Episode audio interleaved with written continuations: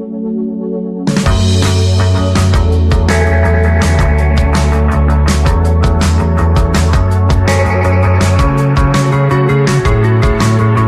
estamos de vuelta eh, y ya nos metemos en lo que fue la promesa del inicio de este programa, que es empezar a hibridar, podríamos decir, el final de Un Mundo de Sensaciones con el inicio de este festival imparable que estamos transmitiendo eh, desde el camión de la radio, que está puesto además en el predio eh, donde se está llevando adelante el, el festival para los que se quieran eh, acercar. En realidad esto funcionaba con, con una entrada que había que, que retirar, pero bueno, ya estamos viendo que se están acercando al predio de Malvinas Argentinas, acá al barrio de Paternal. Y como les decía, les habíamos prometido dos conversaciones que vamos a tener sobre la segunda parte del programa. Y ya está sentado aquí con nosotros Enrique Vieira, él es diputado federal del PSOL de Brasil, también es actor, poeta, docente y pastor bautista. Eh, y va a estar en un rato nada más, eh, a las 5 de la tarde, es el horario que, que estaba estipulado. Eh, va a participar de, de la charla Resetear la Democracia. ¿Qué tal, Enrique? ¿Cómo estás? Estou bem, obrigado pela possibilidade de estar aqui e trocar essa ideia com vocês. Bueno, muchísimas gracias. Eh, vamos a intentar hacer la conversación entre nosotros preguntando en español y Enrique contestando en portugués, porque suponemos que eh, con, con un poco de, este, de intención se, se comprenden las ideas. Me estaba acordando en esta Voces del PSOL, eh, en, esta, en, en- en nuestro programa estuvo en su momento eh, Guillermo Boulos entrevistado hace ya tres años. Sí, cuatro, Cuatro. sí. Estaba empe- no sé si Bolsonaro había ganado o estaba ahí. No, ya uno se pierde la coyuntura, pero bueno, eh, lo que sí me acuerdo de esa entrevista que me impactó mucho es que había una sensación de mucho temor por el triunfo de la ultraderecha y, y Boulos no- nos contaba, ¿no? Como, como una idea de, de, bueno, no sabemos qué, qué costo va a tener atravesar esa experiencia. Quiero arrancar por ahí, porque la Argentina está viendo un proceso electoral Ojalá no sea, no repitamos la película, pero tal vez eh, estemos en las puertas de tener que atravesar una experiencia similar. ¿Qué es lo primero que se te ocurre para decirle a los argentinos, a las argentinas, de esa experiencia bolsonarista de estos años? Eu posso dizer para vocês, irmãos e irmãs da Argentina, que é uma experiência devastadora, destruidora, não é qualquer coisa. Não fica só no campo da palavra, Uhum. do símbolo, o que já seria grave. Sí. mas são políticas públicas devastadoras para indígenas, para mulheres, para o povo negro, para trabalhadores e trabalhadoras, uma política negacionista com relação à pandemia. Alguns estudos falam que poderia ter morrido pelo menos menos 300 mil pessoas no Brasil. Então, no fundo, é um custo humanitário. Nós perdemos concretamente vidas por conta de uma política criminosa no contexto da pandemia. Fora o avanço da mineração, do extrativismo, da violência contra povos indígenas, a devastação ambiental, a perseguição a jornalistas, ativistas ambientais, professores e artistas. Então, eu posso dizer a vocês que não é qualquer coisa. Es É solo muito un grave. gobierno de derecha, No. es algo más que eso. Não, não, não, não. Eu estou como deputado Sim. e lá eu faço questão didaticamente de chamar esse campo político de extrema direita. Dentro de uma democracia contemporânea, cabe à direita. Fazemos um bom debate de ideias. Não sou de direita. Extrema direita é outra gramática, outra linguagem. É política, é o ódio elevado à categoria de política institucional. ¿Podrías precisar, acabas de decir, odio elevado a la, a, a la categoría de política de Estado? Exato. Eh, ¿Y en qué, lo, qué, qué medidas hablaste de la pandemia, que fue una situación muy traumática, que, que usted los encuentra en medio del gobierno de Bolsonaro? Pero por ahí más allá de la pandemia, ¿qué, qué políticas concretas, sobre todo, ¿sabes qué? Hasta diría, por eso me acordaba eso de, de, de, de Boulos, ustedes se sorprendieron de la virulencia, de, la, de lo extremo de esa derecha. ¿En qué, ¿En qué se plasmó eso, no? Como de, de decir, no puedo creer lo que está ocurriendo. Outros exemplos? Sí. O governo Bolsonaro criou o que nós chamamos de gabinete do ódio. Dentro da secretaria da presidência da República Uhum. foi montado um grupo que fazia movimentação das redes sociais Uhum. com dinheiro público, assessores parlamentares e assessores de Bolsonaro Sí. utilizando robôs e massificando, massificando mesmo, ataques ao, à Suprema Corte, Ajá. ataques à imprensa, informações falsas sobre a pandemia Ajá. e perseguição a opositores políticos. Mas eu não estou falando de uma postagem de uma pessoa em casa. No, no, Eu no. estou falando de uma estrutura Sim. de massificação de política de ódio e desinformação que partia da Secretaria da Presidência da República. Outro elemento Uhum. foi a liberação e o estímulo à compra de armas e munições, o que favoreceu e muito o crescimento de organizações criminosas e milícias no Brasil, que são organizações criminosas dentro das forças de segurança pública. E Bolsonaro incentivou isso, cresceu muito o número de armas e munições compradas legalmente no Brasil. E por fim, a política agrária. Ele desmontou a estrutura de fiscalização. Então a mineração e o extrativismo avançaram de forma violenta contra camponeses, sem terras e indígenas. E tudo isso com alto grau de letalidade. Me quedo con lo de las armas un segundo porque es algo que en Argentina también se está discutiendo. ¿Cómo fue ese proceso? Porque eh, vos marcaste algo. Hubo modificación de, de la ley existente. Yo recuerdo que Lula quería eh, restringir, no lo, lo había logrado. Había no como una mayoría social en Brasil que, que, que- que elige eso. Bolsonaro, ¿cómo, ¿de qué manera lo incentivó? Yo tengo un recuerdo de unos videos que aparecieron en Argentina donde como que se propagaban los lugares, no sé cómo se dice en Brasil, los lugares Club de de tiro, tiro, club club de de tiro. tiros. Os CACs. Ajá. Y So- que al mismo tiempo eran como lugares también de, de- de difusión de ideas políticas, no era solamente de práctica de tiro. Sim. É, você pergunta objetivamente o que ele fez? Sim, ele, ele diminuiu o requisito para que um cidadão comum Perfeito. possa comprar a arma. Facilitou muito, a Claro. burocracia diminuiu. O número de armas que cada indivíduo podia ter aumentou. O número de munições aumentou. O tipo de arma, armas mais pesadas, facilitou. Então foram regras objetivas de flexibilização ao acesso de cidadãos e cidadãs a armas de fogo. E os números comprovaram que cresceu significativamente. E várias pesquisas no Brasil apontam que sempre que o mercado legal de armas cresce, o mercado ilegal Também, cresce claro. também.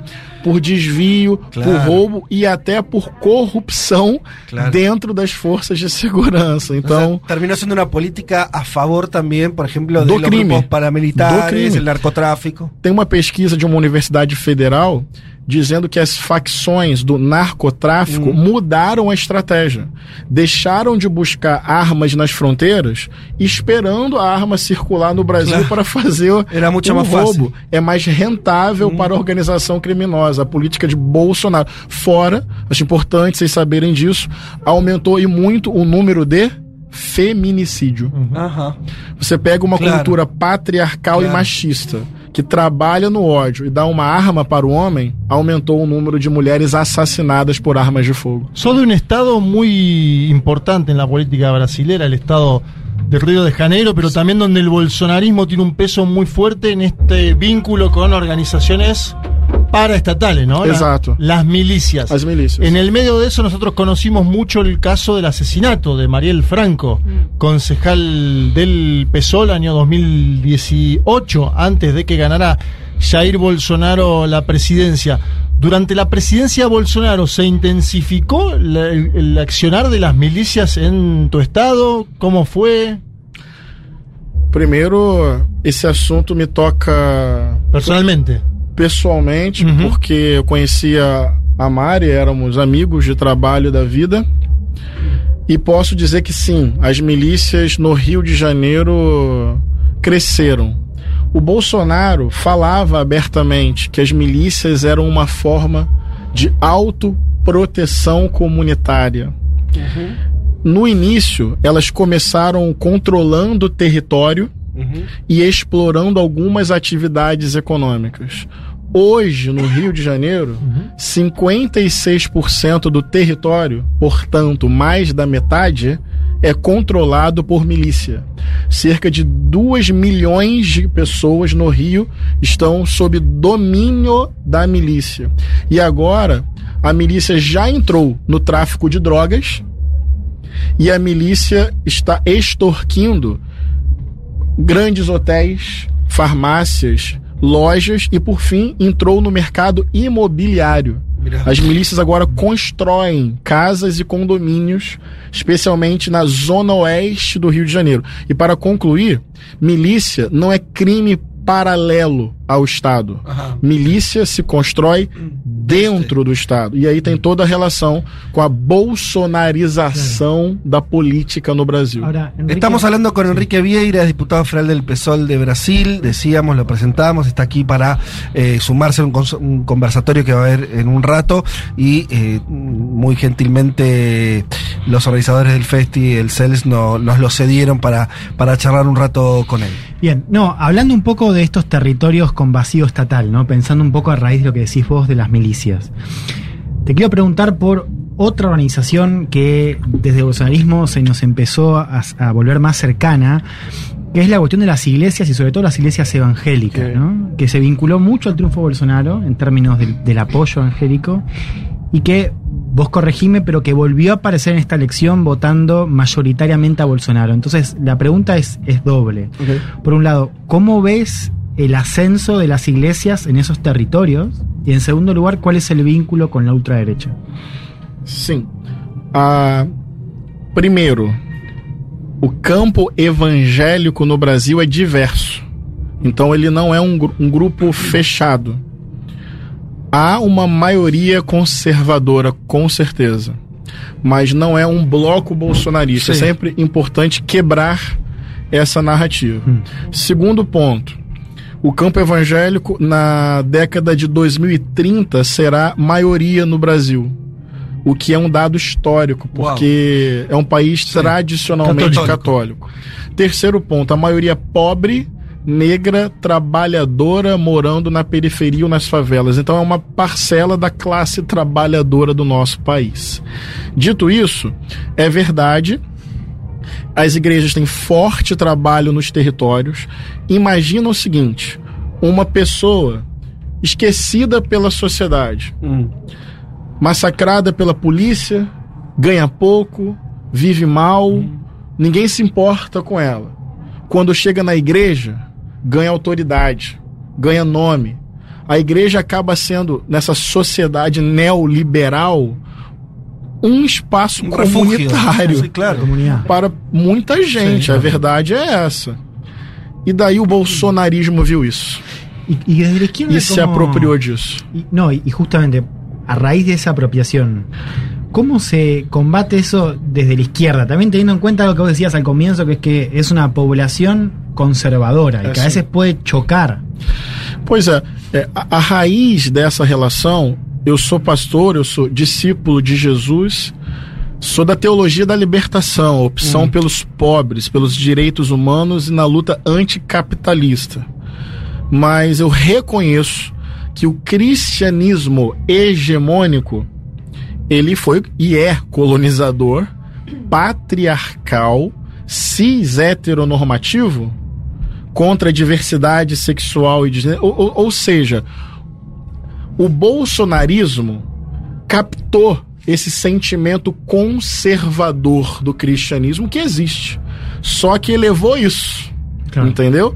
Não há outra forma de combater isso, na minha opinião, falando do meu país, Sí, sí. sem dialogar com a subjetividade religiosa. O discurso antirreligioso favorece a extrema-direita. Então, a agenda dos direitos humanos, da justiça social, da esquerda, precisará de repertório religioso, leitura popular da Bíblia, disputar a ideia de quem foi e quem é Jesus Cristo. É isso, porque é a linguagem do nosso povo trabalhador em sua maioria. Então não tem como quebrar esse vínculo indo para uma lógica religião é de vocês. Eh, repito de vuelta, estamos hablando con Enrique Vieira, diputado federal del PSOL eh, en Brasil. Eh, contanos un poco cómo estás viendo el inicio de este gobierno de Lula, que es un gobierno muy especial, porque es un gobierno de un frente muy amplio, casi en Argentina ahora el candidato del peronismo, Sergio Massa, está hablando de unidad nacional. Y yo no sé si está tan lejano, con otras palabras, eh, al, intento de Lula, ¿no? O, o no al intento, a, a lo que efectivamente hizo Lula de juntarse incluso con sus adversarios políticos tradicionales en pos de derrotar a Bolsonaro. Eso ya ocurrió, un triunfo ajustado, pero triunfo al fin, llegó al gobierno. ¿Qué está, ¿Cómo está gestionando Lula estos primeros meses de- del tercer mandato? Sim, sim, sim. O que eu posso dizer é que é um governo que tem contradições e limites por conta dessa frente amplíssima, com os setores de centro e até mesmo da direita disputando o governo. Mas ao mesmo tempo que eu estou te dizendo isso, eu estou te dizendo que alívio que o Bolsonaro não se reelegeu. Então, a tese que eu defendo é: o governo Lula precisa de sustentação política para isolar a extrema-direita e de forças progressistas e de esquerda para chamar o governo às pautas populares e para um projeto histórico de crítica ao sistema. Mas, resumindo, é um governo que já retomou demarcação de terra indígena, é um governo que já retomou programas sociais de transferência de renda, é um governo que já retomou agendas para o povo negro e para as mulheres. Então, repara, tem limites, especialmente na economia? Na minha visão, tem. Mas olha, se não fosse essa construção, para mim, momentânea, Sí. nós teríamos perdido para Bolsonaro e estaríamos Ah. numa situação desoladora. O que não dá é para se contentar. Tem que puxar o governo pela força dos movimentos sociais. É Empujarlo de empurrar. Porque é um governo Pero- de disputa o tempo inteiro. Eh, Entiendo la, la- la general. En concreto, esto, ¿cómo le está yendo por en la gestión? O sea, juzgás que, que está logrando los objetivos, aunque sean modestos, con ciertas contradicciones, está logrando efectivamente, eh, porque estamos viendo que es una etapa donde hay muchos gobiernos progresistas que en la gestión les va son erráticos, ¿no? El caso de Boric en Chile, bueno, podríamos, no, el caso incluso del argentino también en los últimos años. En ese caso Lula, vos ves que aún con esas limitaciones hay un avance. Transferência de renda Uhum. e diminuição da pobreza. Isso já está acontecendo Ajá. com um programa de moradia chamado Minha Casa Minha Vida. Sí. o Bolsa Família, que é para tirar pessoas da fome completa, o PAA, que é o programa de aquisição de alimentos para fortalecer a agricultura familiar. Então, assim, tirar pessoas da fome. O governo objetivamente está fazendo isso. E o outro elemento que eu quero destacar Sim. é a política ambiental Ajá. porque já tem mecanismos, novamente, de proteção ambiental e foi reestruturada toda forma de fiscalização que o governo Bolsonaro propositalmente tirou Sacou. e a Claro. violência no campo aumentou. Hum. Então, assim, estamos vivendo grandes transformações estruturais? Não. Hum. Estamos reduzindo a desigualdade, tirando gente da fome? Sim. Voltamos com política de proteção ambiental? Também. Isso objetivamente já está acontecendo. Em, Yo tengo una sí, para el vínculo Argentina-Brasil, una más, que es el PSOL es un partido que está a la izquierda del PT ideológicamente. Sí. Hoy. objetivamente. Sin embargo, ustedes en el 18, 2018, en la segunda vuelta, llamaron a votar a Fernando Haddad Sim, porque estaba contra Bolsonaro. sim. Y ahora, en la última elección, es la primera vez que no presentan candidato a presidente Exato. y que votan a Lula en primera y segunda vuelta. Isso. ¿Le darías algún consejo a la izquierda argentina hoy? Un consejo de, de que es lo mismo o no es lo mismo eh, posicionarse en el debate electoral. Posso mesmo? Não votem nulo de jeito nenhum. Eu acho, falando humildemente, vocês sabem a história de vocês, o momento de vocês, e eu respeito a diferença de posições dentro do campo progressista. Então quero falar isso respeitosamente. Mas eu fui perguntado e estou sendo sincero. Sim. Eu não votaria nulo em hipótese alguma. Ajá. Eu bancaria as contradições de votar anti-Milley e depois partir para uma oposição construtiva, responsável, para a rua, para os movimentos. Mas agora, diante do fascismo, eu acho que na urna não pode ter dúvida. Muy claro, Enrique Vieira. Eh, yo también tenía al- alguna ahí que, eh, que tenía que ver con, con retomar algo que, que habías hablado respecto de, de, de la violencia. Eh, creo que fuiste muy claro en esta idea de decir, eh, cuidado que las experiencias al estilo de Bolsonaro, podría ser Mireia acá, no es un gobierno más, es otra cosa, hablaste de otro lenguaje. En términos de violencia, dijiste, no es solo simbólica, ¿no? Eh, esos años de Bolsonaro, y te pregunto si hay un cambio ahora, esa violencia la vieron también eh, como permeó en la sociedad, hubo más enfrentamientos a nivel social entre simpatizantes de Bolsonaro, de Lula. ¿Cómo se expresó esa violencia? Porque Brasil no era un país violento en términos políticos. É, olha, praticamente. Olha, não, não todos, mas vou dar um exemplo objetivo disso. Eu ando com carro blindado. Ajá. Eu, no, no Rio de Janeiro. Eu tenho Sí. que andar. Sí, sí. Há 10 anos atrás, os nossos parlamentares não tinham que fazer isso. Ujú. Então a violência política aumentou significativamente. Perdón por si no se entendió. Vos andas con auto blindado dentro de tu propia ciudad. Exato, ameaça. Agora essa vi- y- y a otros les pasa lo mismo, o todo, o directamente. vários parlamentares, praticamente todas Todos. as mulheres. Sim. Mulheres especialmente, eu vejo isso, fico até emocionado. Sim. As companheiras lá no parlamento brasileiro, os caras têm ódio, é violência política todo o tempo. Então, essa, essa, essa violência na- no âmbito da política, essa milicialização da política tá assim, crescendo muito. Ano passado teve até tiro dentro de igreja contra um eleitor de Lula. Teve um tiro. Teve Aham. um tiro. Teve pessoas que. Tem uma frase que me chamou muita atenção, que é assim. É, o, de fato, está havendo perseguição ao cristianismo no Brasil.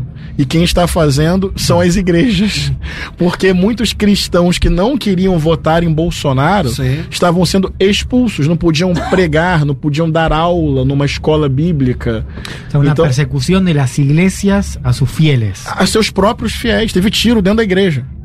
Fora brigas de condomínio e dentro das famílias. Isso virou até uma certa para que piada. voten por Bolsonaro, ¿eh? para Uy. que voten o que apoyen al bolsonarismo, digamos. Una Isso. persecución de ese tipo. Exato, exato. É, virou até uma brincadeira, entre aspas, no Brasil. Tipo, não vai ter Natal esse ano, desde 2018.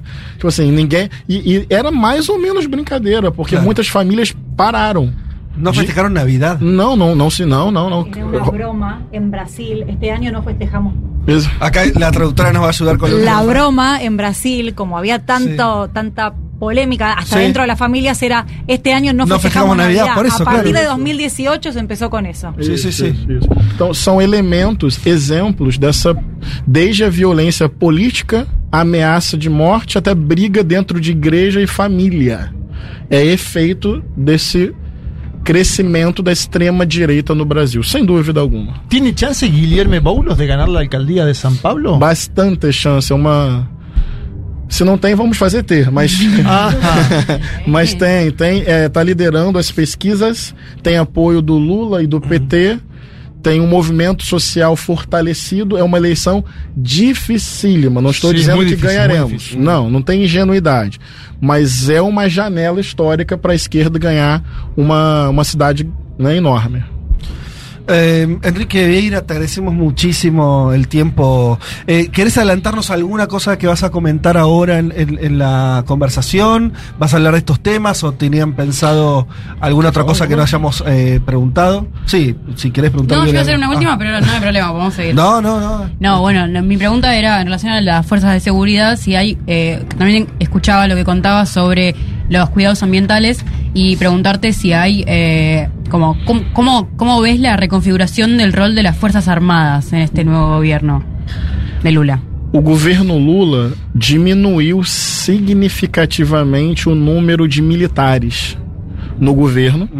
Nesse momento tem um debate no Brasil e eu aprendo muito com a história de vocês, porque houve uma tentativa de golpe.